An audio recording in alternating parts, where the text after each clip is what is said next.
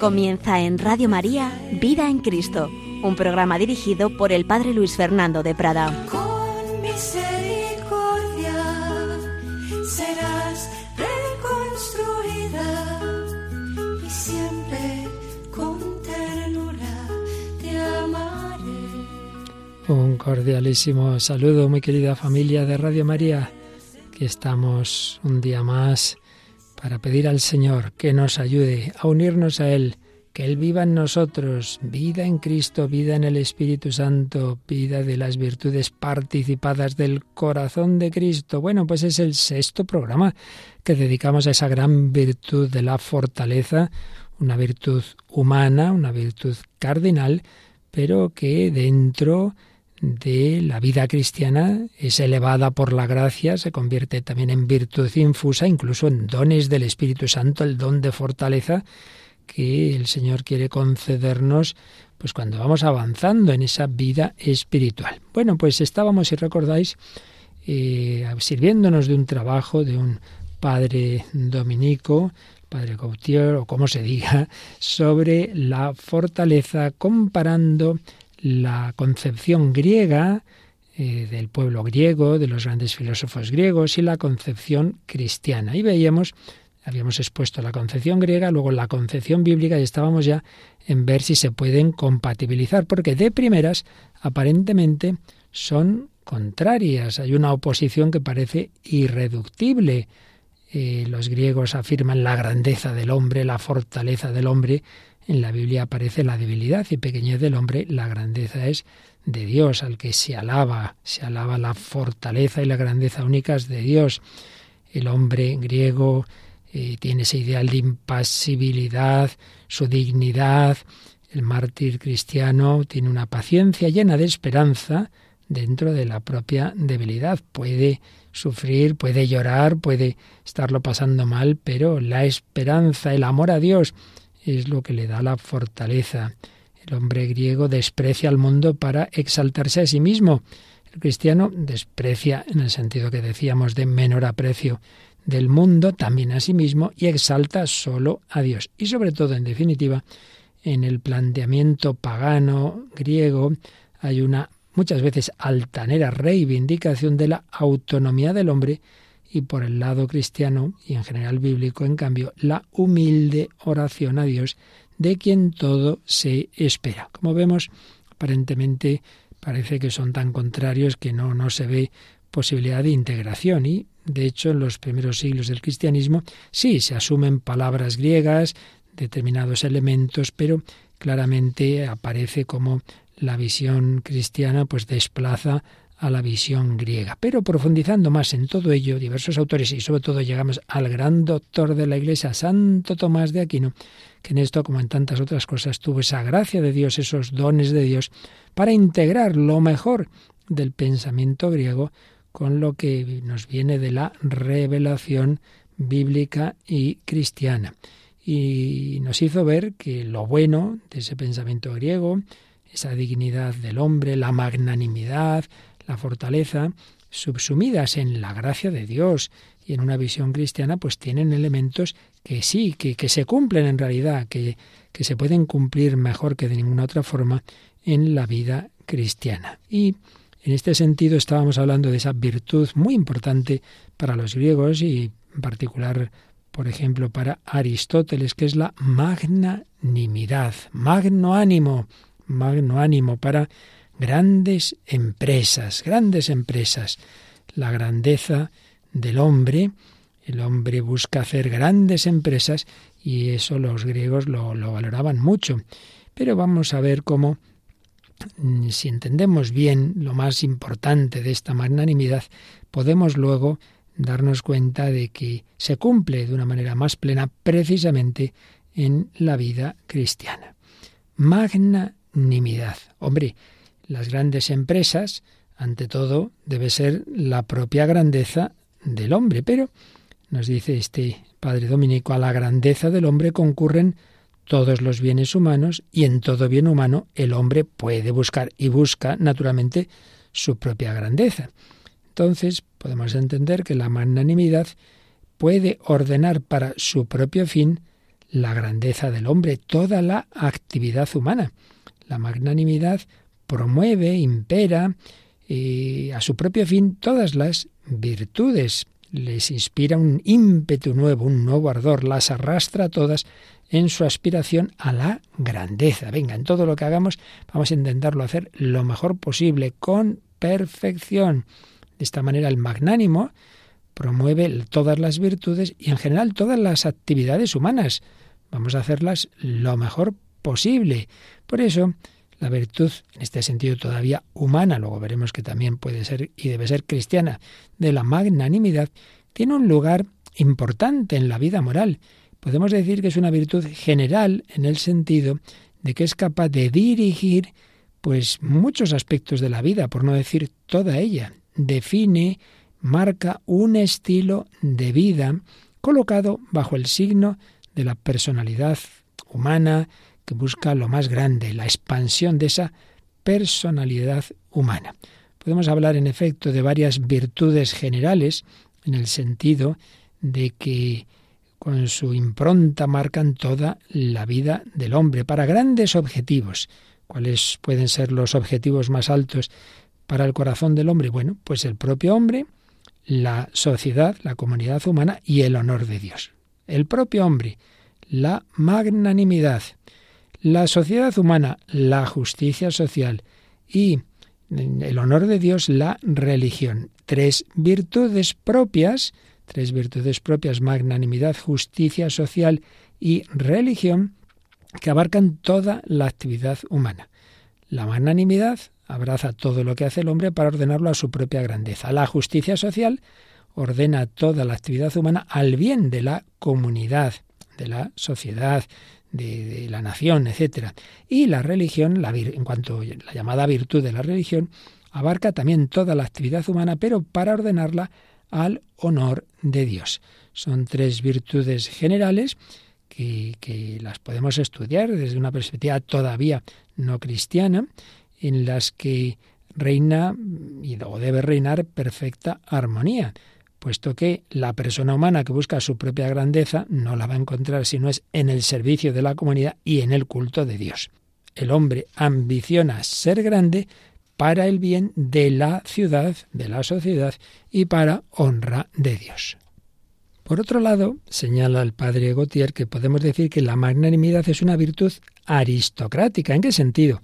Hombre, dado que busca esa grandeza del hombre, eh, al máximo, pues hay que reconocer que magnánimo, magnánimo, solo pueden ser personas excepcionales que han recibido grandes dotes y es que ajustarse a las propias fuerzas y a la vez tratar de alcanzar la grandeza, pues no, no es tan fácil, no es tan fácil. Es virtud de los fuertes y para los demás nos queda la modestia. Estamos todavía en una visión humana. ¿eh? Luego ya veremos que esto puede cambiar eh, desde una perspectiva sobrenatural. Pero todavía intentando profundizar en la magnanimidad, en los valores que puede tener, pero todavía sin contar con la gracia de Dios. Esta grandeza a la que tiende la magnanimidad, eso sí, es la del hombre, y humanas son las fuerzas con las que cuenta el hombre para conseguirla. Por tanto, todavía estamos en una visión que no vemos como puede concordar con la visión bíblica y cristiana. El ideal griego en el fondo es la salvación del hombre por el propio hombre. Pero ¿podemos aprovechar lo mejor de esto desde otra perspectiva? Vamos a hablar de otra virtud.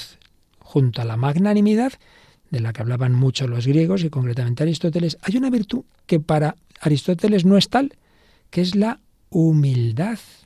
La humildad. Y hay que entender bien esto de la humildad. Y es que, en realidad, incluso con la razón, el hombre debería ser consciente, a fin de cuentas la humildad es la verdad, debería ser consciente de que sus fuerzas, en primer lugar, no las tiene por, por sí mismo, las ha recibido. La grandeza, las fuerzas humanas, los, los dones que tú tengas de tu carácter, etcétera, tú no te lo has dado a ti mismo, lo has recibido de tu creador. En este sentido, pues todo hombre debería ser humilde. Pero es que además, pues tenemos que ser conscientes también de que, bueno, Mm, para algunas cosas quizás sí tengamos bastantes fuerzas, pero para muchas muy poquitas, muy poquitas. Por tanto, la humildad es la verdad, reconocer nuestros límites. Entonces hay que unir las dos virtudes, magnanimidad y humildad. Y en este sentido, las esperanzas humanas, la esperanza de conseguir un objetivo grande, pero que hay que luchar por él, esa esperanza debe ser regulada desde un doble punto de vista, desde la, magnanimidad y desde la humildad. La magnanimidad nos dice, venga, que puedes, que tienes fuerzas para conseguir este gran objetivo. Pero la humildad nos dice, bueno, pero no puedes todo, ¿eh? Puedes lo que puedes. Hay que reconocer los dones que tienes, que para empezar son don de Dios, pero son hasta donde los tenemos. No, no pretendas más de las fuerzas que tienes. Por tanto, humildad y magnanimidad no solo no se deben nunca contraponer, sino que son totalmente complementarias. Realmente el hombre debe ser al mismo tiempo magnánimo y humilde. Por ser magnánimo, encontrará que puede tener fuerzas suficientes para una conquista de un objetivo grande, porque ve que sí, que ha recibido las suficientes capacidades para ese objetivo. Pero por ser humilde, se considerará indigno de toda grandeza, desde luego, sin el auxilio de Dios. Y también será consciente de que hay cosas que no, que esto no está al alcance de mi mano. Pero esa humildad no tiene por qué disminuir el fervor de la esperanza, hacernos apocados. No, no, no, no, no. La humildad cristiana no es apocamiento, mucho menos es caer en complejos, en, en pusilanimidad, al revés. Ese es un defecto. Bien, esto así como para empezar. Mm, en esta relación entre esta visión griega y la cristiana hay que compatibilizar eh, ya incluso desde una perspectiva humana, el buscar grandes objetivos y el lanzarse a ellos en, en, proporción a las propias fuerzas con la humildad de saber que esas fuerzas, primero, las recibo y segundo, que no soy, que puedo hacer todo. No, no puedo todo. Pero ahora ya vamos a dar un paso más. Desde una visión cristiana hay que añadir algo que no estaba presente, por lo menos de una manera consciente, en el pensamiento griego. Podrían haberlo intuido y de hecho algunos pues se acercan a ello. Y es que la naturaleza humana, sí, sí, tiene grandes cualidades, pero está herida. ¿Quién no experimenta que intenta hacer cosas que podría hacerlas, pero llega el momento y no las hace? y que eso que dirá tan, tan fuertemente San Pablo, no me entiendo a mí mismo, no hago el bien que quiero, sino el mal que no quiero. Quien no ha tenido grandes proyectos, propósitos y luego le puede la pereza, la soberbia, la ira, otra vez me he vuelto a enfadar, la lujuria, he vuelto a beber, he hecho esto, lo otro.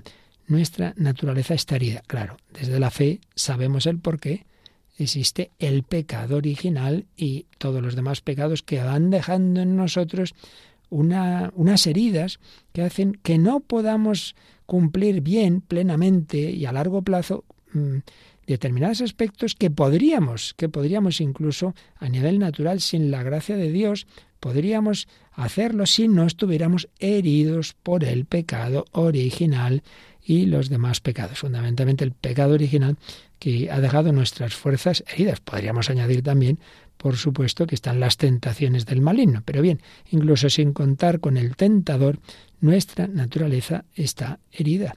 Por tanto, incluso una visión de perfección humana, el hombre no puede llevarla plenamente a su realización, por lo menos a largo plazo, por sus solas fuerzas. Puede concentrarse un tiempo, voy a conseguir esto, lo otro, pero cuando se descuide un poquito, bomba, ya otra vez he caído en esto, he caído en lo otro, y esto es una experiencia que tenemos todos los hombres.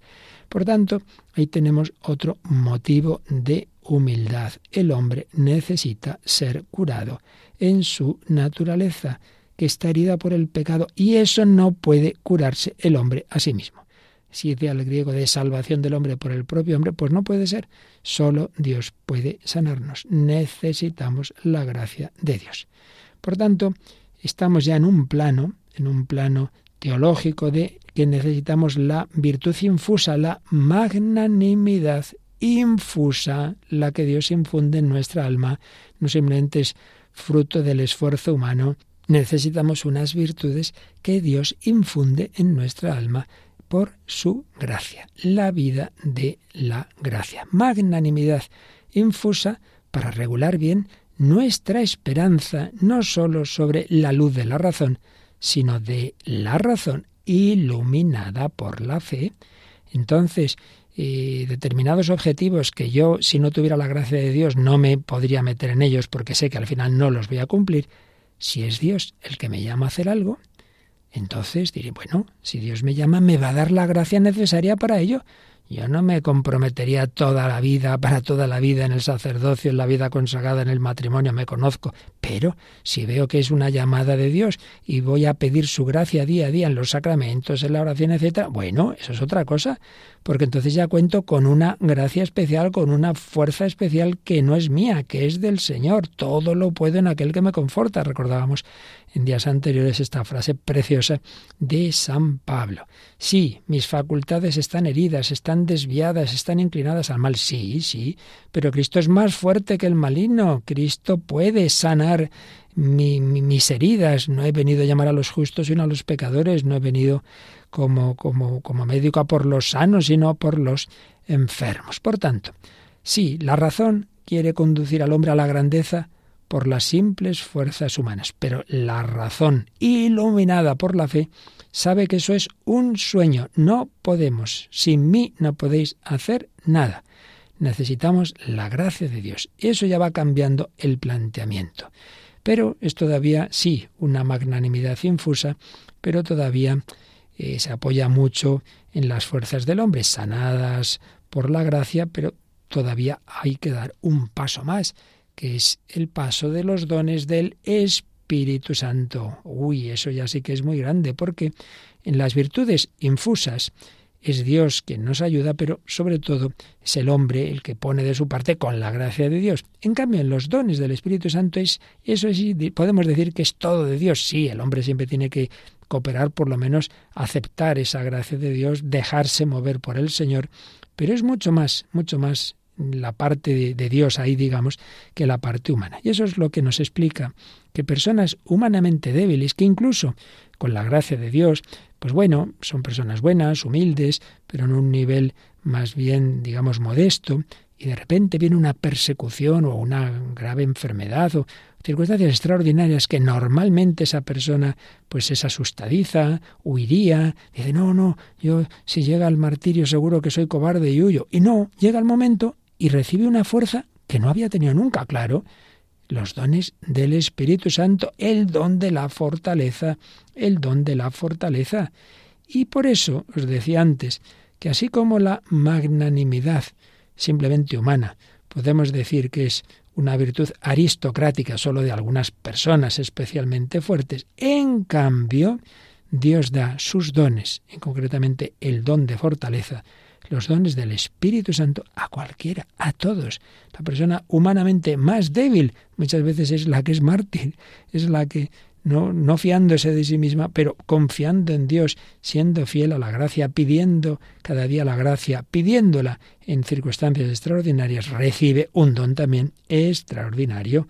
Es Dios quien actúa en él. Por tanto, en este sentido, ya podemos decir que es una virtud no aristocrática, sino que Dios quiere dar a todo cristiano, se entiende que va llevando seriamente su vida espiritual. Por eso, dice el padre Gautier, nada impide que un santo, que humanamente sería el más mediocre de los hombres, acometa y realice felizmente empresas que aún humanamente cuentan entre las mayores hazañas de la historia humana, y así lo vemos en la vida de los santos. Personas Santos ha habido de muchas cualidades humanas, cierto, en San Ignacio de Loyola, en San Francisco Javier, pero otros, humanamente, mm, digamos, pobrecillos, y sin embargo han hecho cosas que dice, Dios mío, claro, porque no han sido ellos, ha sido el Señor en ellos, el Espíritu Santo, los dones del Espíritu Santo. Pero vamos a pedir, vamos a pedir esos dones del Espíritu Santo que todos los necesitamos. Vamos a pedírselos al Señor. Ven Espíritu Santo, enciende nuestros corazones en tu amor.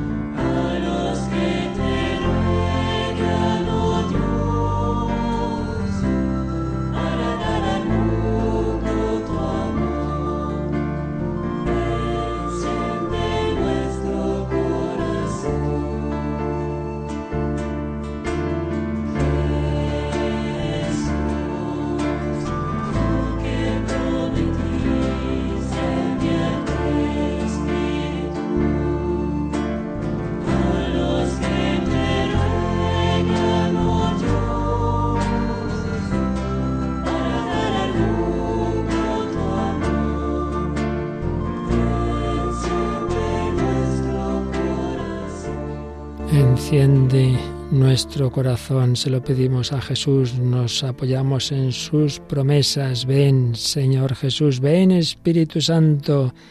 Somos pobres, ven Padre de los pobres. Danos la fortaleza para aquello que supera nuestras fuerzas, danos tu gracia para sanar nuestras heridas. Pues sí, la magnanimidad, virtud infusa, los dones del Espíritu Santo, el don de fortaleza y todo ello al servicio de las grandes virtudes teologales, fe, esperanza y caridad, concretamente de la esperanza teologal, porque, para acabar ya este círculo, digamos, en que vamos partiendo de, una virtud humana, que veían los griegos al servicio de la grandeza del hombre, vemos que, no tenemos suficientes fuerzas para cumplir bien objetivos elevados, necesitamos la gracia de Dios que nos sane, todavía eso es poco, necesitamos los dones del Espíritu Santo, pero hay que dar un paso más, y es que ante todo lo que buscamos no es la grandeza humana, sino la grandeza misma de Dios. El último objetivo de la esperanza teologal es poseer a Dios, ahí es nada. La vida eterna es eso, conquistar a Dios. Bueno, es imposible conquistarlo por nuestras fuerzas, ya se entiende, es que Dios se deja conquistar, Dios quiere que nos unamos con Él. La esperanza tiene ese objetivo, disfrutar eternamente de Dios. ¿Cómo podemos conseguir eso por nuestras fuerzas? Somos criaturas y encima estamos heridos por el pecado. Pero con la gracia de Dios, con los dones del Espíritu Santo, poniendo todo al servicio de Dios y todas las facultades humanas que Dios nos ha dado, siempre movidas por la gracia de Dios y no apoyándonos en la confianza eh, autosuficiente en nosotros mismos, sino en esa gracia de Dios, en ese amor de Dios, entonces ya todo lo que hemos visto a nivel humano, todo lo válido, de grandes objetivos, de la grandeza, tal, etcétera, si lo ponemos al servicio de Dios y no apoyándonos en nosotros, sino en el Señor, todo eso vale también. Por eso, grandes santos no han despreciado las cualidades humanas, no, pero todo puesto al servicio de Dios y siempre con la humildad de saber que nada de eso valdría para nada si el Señor no actúa, si no nos sana las heridas del pecado y a la vez nos eleva nos pone en ese nivel que es imposible llegar a él por las propias fuerzas, que es Dios mismo. Por eso, concluye el padre Gautier, aquel que para conquistar la grandeza de Dios cuenta solo con Dios, es también el único que tiene fundamento para confiar en sí mismo bajo la dependencia de Dios para la conquista de la grandeza humana. Aquel que espera de Dios su salvación, la única salvación verdadera, superior al hombre, salvación divina. Es también el único que tiene derecho a contar con sus propias fuerzas. Eso sí, fuerzas sanadas, reparadas y sostenidas por Dios para salvar en el hombre lo humano.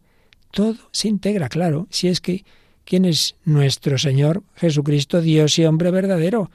Señor, Dios y hombre, en esa persona divina hay dos naturalezas, la divina y la humana. Nada humano es despreciado en absoluto, pero lo humano está al servicio de lo divino, como el cuerpo debe estar guiado por el alma, no al revés.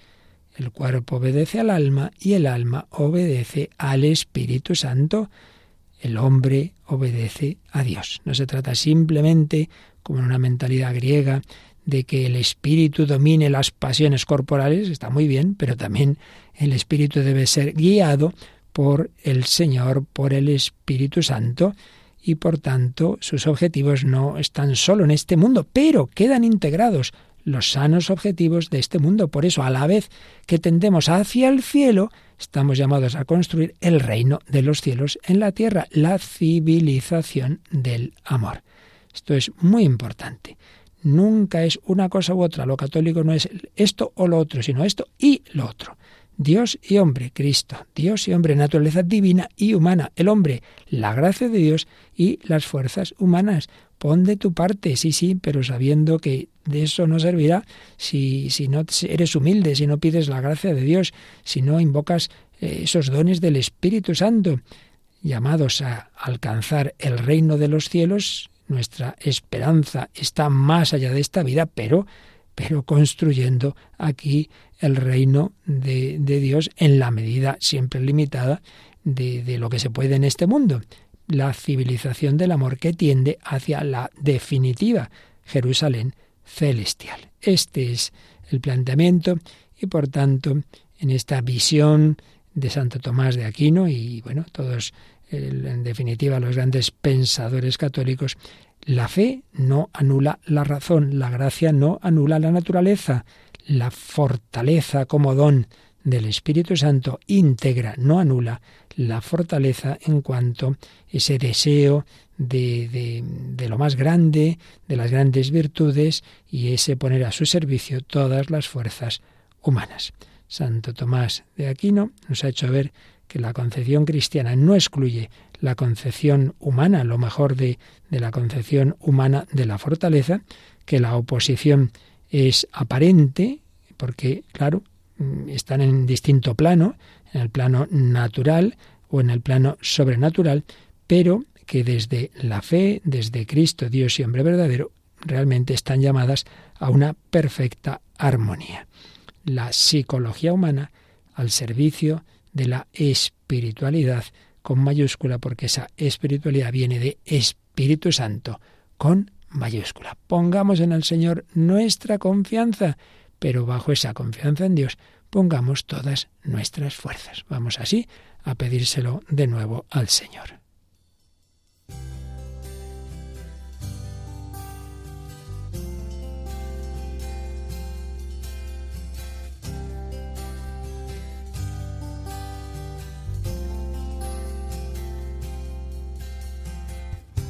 Sagrado corazón de Jesús, yo creo en ti.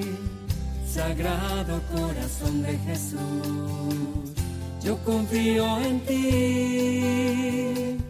Hoy quiero levantar mi voz para proclamar tus grandezas, decirle al mundo entero de tu amoroso corazón. Sagrado corazón de Jesús, yo creo en ti. Sagrado corazón de Jesús, yo confío en ti. Son vivas y eternas tus promesas en la tribulación.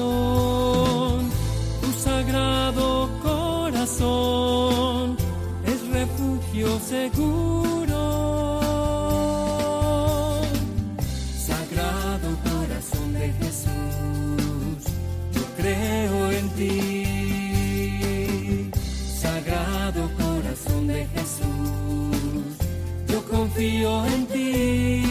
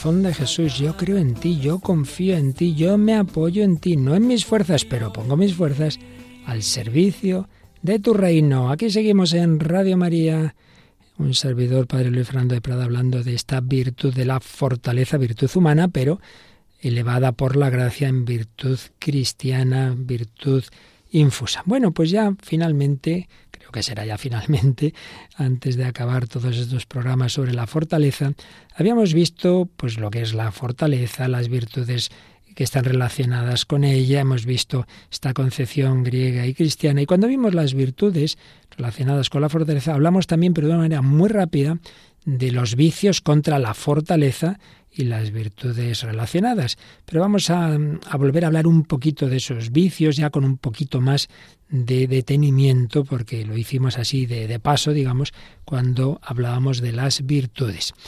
Contra una virtud humana y una virtud cardinal, como es la fortaleza, se puede pecar por exceso y por defecto. En las virtudes teologales no cabe el exceso. Uno no tiene demasiada fe, demasiada esperanza, demasiado amor. No, ahí no cabe el exceso. Ahí solo hay la falta. Otra cosa es que se entienda mal la esperanza. Por ejemplo, tengo tanta esperanza en Dios que me voy a tirar por la ventana que no, hombre, eso no es tener esperanza en Dios, eso es que no te has enterado de lo que es la esperanza. Pero en las virtudes morales, humanas, cardinales, ahí sí que cabe pecar por exceso y por defecto. Pues bien, podemos eh, clasificar, y así lo hace Santo Tomás, y así siguiendo a Santo Tomás a través de este gran autor que hemos citado otras veces, filósofo y psicólogo a la vez, doctor Martín Echavarría, vamos a ver cómo el pensamiento clásico y también visto desde la psicología actual, pues eh, integra los diversos vicios contra la fortaleza, los agrupa en dos bloques. Por un lado, los vicios opuestos a la fortaleza por exceso.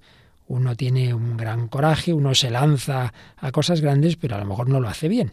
¿Cómo puede ser esto? Bueno, pues por exceso tenemos básicamente dos vicios. La falta de temor, la falta de temor, en latín intimiditas, y la audacia, pero entendida audacia como insensatez, porque podría entenderse bien la palabra audacia. Bueno, enseguida lo explicamos. Falta de temor. ¿Qué quiere esto decir? Esto es muy importante. No se trata de que no tengamos miedo, ya lo hemos dicho en algún otro programa. El fuerte no es el que no siente miedo, va a empezar la batalla, aquí va a haber muertos, pues hombre, normal es que tengas miedo. El fuerte no es el que va por la selva, oye el rugido de un león, y qué bonito, no pasa nada, hombre, no. O sea, no se trata de eso. Una persona que no tenga temores, uy, qué peligro, qué peligro. Dios nos ha hecho bien. Entonces el niño pequeño tiene temor, ve, un bicho por ahí tal, pues, pues lógico, pues asusta, llora. Bueno, pues eso es bueno, que tengamos el temor, pero un temor moderado. Todo hombre ama naturalmente su vida. Entonces, cuando hay peligros que, que amenazan la vida, pues lógico es que tengamos temor. Por tanto, una persona que nunca tuviera temor, pues eso no es, un, no es una virtud, ¿eh? Es un defecto. Y además analiza, como siempre, con mucha profundidad Santo Tomás. ¿De dónde puede venir esa falta de temor? Y dice que básicamente de dos causas. La primera, la soberbia.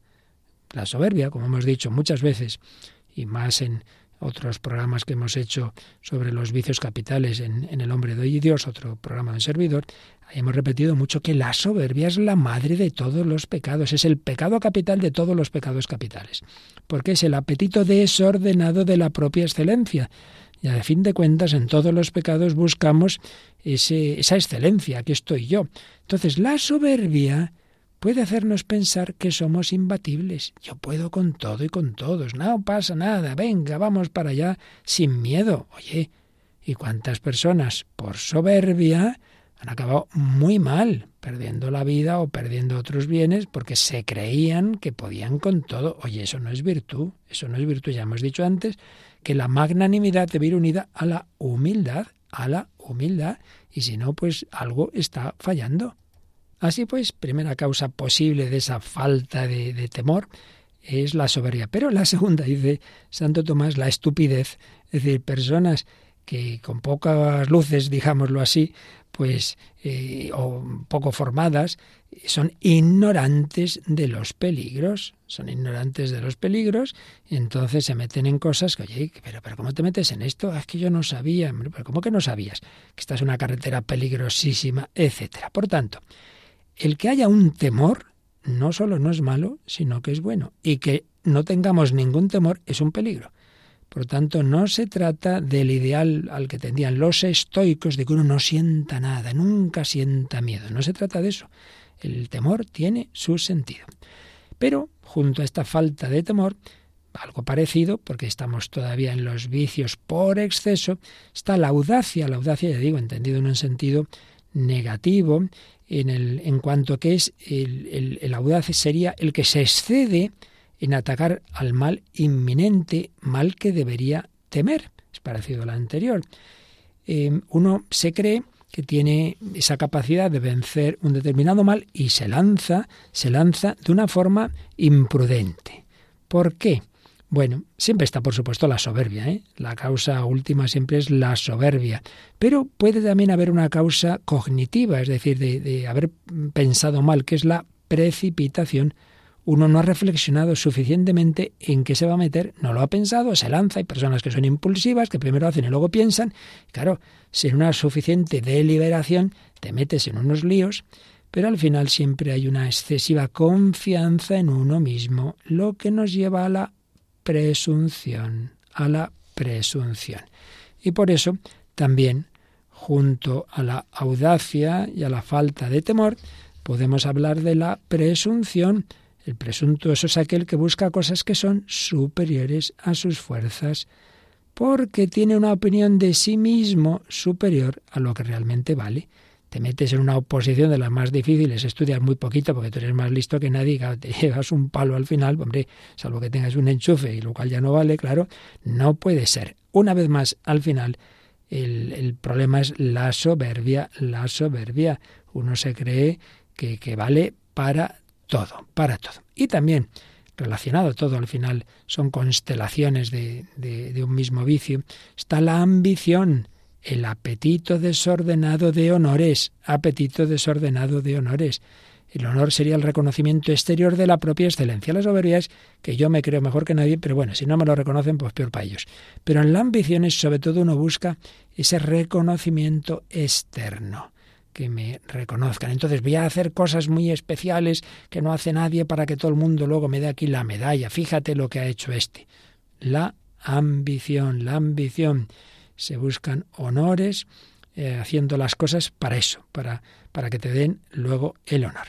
Y obviamente, relacionado con todo esto que estamos diciendo, la vanagloria o vanidad, el apetito desordenado de gloria, de que la propia excelencia sea conocida por los demás. Como veis, en el fondo son matices todos de lo mismo, que uno eh, se mete en cosas que superan sus fuerzas, al final por soberbia, al final por creerse más que nadie, ya con estos matices de que sea más bien solo para mí o hacia los demás, poder presumir, que me lo reconozcan, que, me den regalos, que me, que me den esos honores, etcétera, etcétera. También, también, aquí otro matiz más, la terquedad.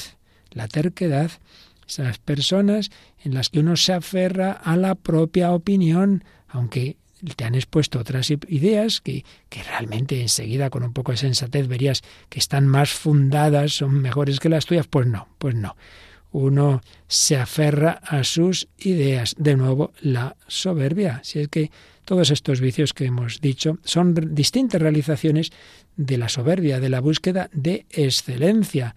La audacia, en la medida en que depende de una opinión de que soy invulnerable, que deriva de la soberbia, la presunción por buscar una perfección superior a las propias fuerzas, la ambición por buscar los honores, la vanagloria por buscar que los demás aplaudan mi excelencia, la terquedad, porque yo soy superior en todo, mis opiniones siempre son mejores que las de los demás. En definitiva, soberbia, que es un vicio contrario a la humildad, que es una virtud muy importante por eso repetimos lo que ya le oíamos al padre Gautier, pues humildad y magnanimidad no solo no se oponen, sino que son absolutamente eh, armónicas y complementarias.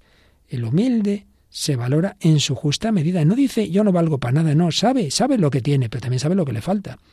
El humilde sabe que ha recibido todo de Dios, que tiene dones, que ha recibido de Dios y de los demás y de los demás y que Dios ha puesto otros dones en los demás y por tanto en algunas cosas tienes más que otros y en otras menos que otros. Humildad, magnanimidad, eh, caridad, si es que al final, pues así como lo malo está relacionado, pues las virtudes también. Así pues, la soberbia y la vanagloria, responsables de todos estos defectos por exceso contra la fortaleza, que a un nivel psicológico podríamos decir que se relacionan con un tipo psicológico que puede llegar a ser un trastorno de personalidad, que es el narcisista, el narcisista engreído. Bien, esto en cuanto a los vicios opuestos a la fortaleza por exceso. Pero más habitual es que caigamos por el otro lado. Bueno, depende, ¿no? Pero en nuestro mundo yo diría que es más habitual la falta, los, los vicios opuestos a la fortaleza por defecto. Y ahí tenemos el temor, el temor ahora ya no en el sentido que decíamos antes, del sentir, la pasión, la emoción del temor, eso está muy bien, eso es algo neutro, las pasiones, las emociones en sí mismas, moralmente hablando, son neutras. Pero en cuanto a vicio, nos referimos a huir ante un mal que se opone a un bien arduo cuando Oye, tú tienes que luchar por ese viento, no puedes. Aquí está el padre de familia, llegan los problemas, ahí me marcho y os quedáis todos. Hombre, el policía, llegan los malos y sale corriendo. Oiga, usted tiene que defender aquí al pueblo, ¿qué es esto? Por tanto, temor, el temor a la muerte desproporcionado por un amor a la propia vida, a la propia tranquilidad y poner eso por encima de los demás. Los temerosos son menos dueños de sí mismos que los audaces, porque hacen cosas en, parte porque no quieren. Hay una mezcla de, lo voluntario y de lo involuntario. Si no fuera porque me están amenazando, yo no haría tal cosa, pero por otro lado quizá podría, a pesar de todo, resistirme. En fin, en último término, lo que hay en cada uno, solo Dios lo sabe, ¿verdad? Pero está claro que, que, que uno puede tener este, este vicio por defecto contra la fortaleza, que es el temor, que hace que, que enseguida pues se eche para atrás y frente a la presunción y vanagloria de que hablábamos antes, pues tener la pusilanimidad, que sería otro defecto, otro vicio por defecto relacionado, en este caso, con el temor. Pusilánime es el que tiene un ánimo pequeño, de ahí viene la palabra latina, eso es lo que significa, ¿verdad? ¿Por qué causas podemos tener este ánimo pequeño? Santo Tomás de Aquino, ya digo, tenía una gran penetración no solo teológica, sino psicológica, dice que pueden ser causas de tipo educativo. Cuando a un niño se le ha educado de una manera tiránica, se hacen caracteres apocados. Eso es algo peligroso y es curioso porque ya San Pablo lo menciona en su carta a los Efesios, Efesios 6.4. Vosotros, padres, no exasperéis a vuestros hijos para que no se vuelvan apocados, pusilánimes, esto es verdad, si uno es criado de modo servil, pues lo normal es que sea pusilánime. Pero ojo, que puede venir de lo contrario. Un niño al que se ha dado una educación blandengue, al que se le han dado todos los caprichos, todos los mimos, pues también, pues también, cuando lleguen los problemas, como no está acostumbrado a, a los problemas, porque todos se lo han dado resuelto, pues también va a caer facilísimamente en echarse para atrás, en no afrontar las dificultades, en la pusilanimidad. Si tampoco le han educado en la templanza, se levanta cuando le da la gana, pues es el que llega tarde a clase en la, en la universidad. Bueno, a la primera hora, en la segunda no, no están la mitad de los alumnos que ha pasado aquí. Pues nada, el niño durmiendo. Todo está relacionado. Fortaleza y templanza, bueno, pues pusilanimidad, educación muelle, pues es otra causa. Y, por otro lado, junto a estas causas externas, digámoslo así, educativas, Santo Tomás habla de causas internas, una cognitiva y otra afectiva. Cognitiva, es decir, del conocimiento. Dice es la ignorancia de sí mismo. Uno tiene un concepto equivocado de sí mismo, lo que hoy diríamos una baja autoestima. Entonces te crees que no vales para esto, para otro, que no es verdad. Hay personas que les pasa esto y, hay que hacerlas ver, hay que, que, tengan la experiencia de que pueden hacer lo que se creen que no, porque tienen una idea de sí mismas muy baja, muy baja. Y esto, ya digo, ya hablan mucho de la, de la autoestima. Bueno, pues Santo Tomás de Aquino ya hablaba sin llamarlo así.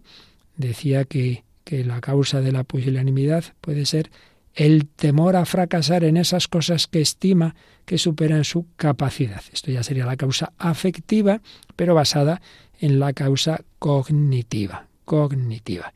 Y luego, otra causa, pues claro, puede ser la pereza, la pereza. Eh, hablábamos antes de, la templanza, bueno, pues la pereza, el que no quiere hacer ningún esfuerzo, entonces ya no es un tema cognitivo, sino que no, no, no, no está acostumbrado a luchar y eso está relacionado también con la acedia, cuando uno no disfruta de las cosas bellas, cuando uno no disfruta de lo espiritual, cuando uno no disfruta de Dios y esta pereza puede conducir a la molicie, en fin, todo está también aquí en una constelación de defectos y al final también es falta de humildad, ¿eh? Porque la humildad es la verdad. También, hombre, también puede haber causas orgánicas, hay modos de ser pues más débiles, más asténicos, pero fundamentalmente son estos motivos psicológicos y morales, la pereza frente al conocimiento de uno mismo, mejor no no quiero ver para qué valgo yo, porque entonces tendría que luchar y yo estoy muy cómodo así. Eso es un sistema estupendo. Uno se declara inútil para las cosas y que las haga mi, mi mujer, mi marido, mis hijos, mi no sé quién, mis papás. Hombre, no puede ser. Pusilanimidad que puede ser a la vez mm, un pusilánime vanidoso, ¿eh? porque que valoren otras cosas en mí. Molicie, pereza e impaciencia también son vicios relacionados. La molicie, la flojera, la blandura, la excesiva delicadeza se opone a la perseverancia. En esta vida cualquier cosa importante hay que perseverar. No, si ya llevo dos meses, oye, que dos meses eso no es nada, hombre. Una carrera necesita años, una oposición, cualquier cosa importante. Tiempo, tiempo. No, no. Alguien que se separe del bien por algo difícil que no puede soportar. No, no, yo no puedo soportar esto. Estoy acostumbrado a las cosas rápidas. Aquí nuestra, nuestra civilización, dar un botoncito y ya está. Venga, que funcione ya el ordenador. Mira, esto no es así. Pereza y frente eh, a, la pereza, que está la solicitud. Venga, rápido, las cosas podemos hacerlas el, estar dispuesto al esfuerzo de trabajar, mientras que la pereza es el temor a la operación, a la acción en lo que tiene de trabajosa. Y también está la impaciencia, opuesta obviamente a la paciencia. El impaciente es el que tiene dificultad en tolerar las frustraciones de la vida diaria. Pues en, toda nuestra vida hay cosas que no salen como nos gustaría, hay cosas que nos duelen, hay dificultades físicas, psíquicas, de convivencia, esta persona, esta otra, bueno, pues, pues adelante, tú haz lo que puedas, con paciencia, la paciencia todo lo alcanza. Finalmente, podemos hablar del, así lo dice Santo Tomás, de la parvificencia, que es eh, cuando una persona que tiene medios no quiere mm, afrontar grandes gastos cuando podría hacerlo, cuando es necesario, cuando puede, porque tiene mucho miedo a perder lo que tiene. Claro, evidentemente esto está totalmente relacionado con la avaricia. Y bueno, el temor patológico, del que hablábamos antes más bien de un temor más o menos moderado, pero hay temores inmotivados y desproporcionados que hoy día en la psicología llamamos fobias. Bueno, pues una visión así de conjunto frente a esa gran virtud de la fortaleza humana y cristiana, estos vicios por, por exceso, ese no tener ningún miedo cuando es bueno tener el temor lógico, esa audacia insensata, esa presunción, la ambición, la vanagloria, todo ello pues al final viene de la soberbia, como la terquedad también, y en cambio hemos recordado ahora los vicios por defecto, el temor, el que, el que uno tiene miedo, un miedo desproporcionado, tiene un pequeño ánimo, pusilanimidad, tiene eh, esta, estas actitudes de, pereza, de molicie, de no luchar, de impaciencia, en fin, todo ello. Pues le pedimos al Señor que lo sane, que a la vez que nos eleva, nos lance a grandes obras, apoyados en su gracia, confiados en Él, pues eso mm, que nos vaya también sanando estas heridas, que quien no tenemos, todos tenemos de esto, por un lado o por otro, quien no peca de una cosa, peca de otra, si no es por exceso, es por defecto, si no es en la fortaleza, es en la templanza, ay Dios mío, necesitamos que el Señor nos sane, conviértenos, ven Espíritu Santo, necesito de ti, que yo no soy capaz, bueno, el Señor quiere hacerlo en ti. Pues vamos a terminar pidiendo esa gracia del Espíritu Santo. En primer lugar, la esperanza. Dios es capaz de hacerlo en ti. Anda que no ha sacado santos de, de, personas muy pequeñas, muy pobres, muy débiles, o que habían sido grandísimos pecadores. Que Dios hace obras maestras con el barro. Confía en Él. Pues así terminamos esta exposición en este sexto y último programa que dedicamos a la fortaleza. Espíritu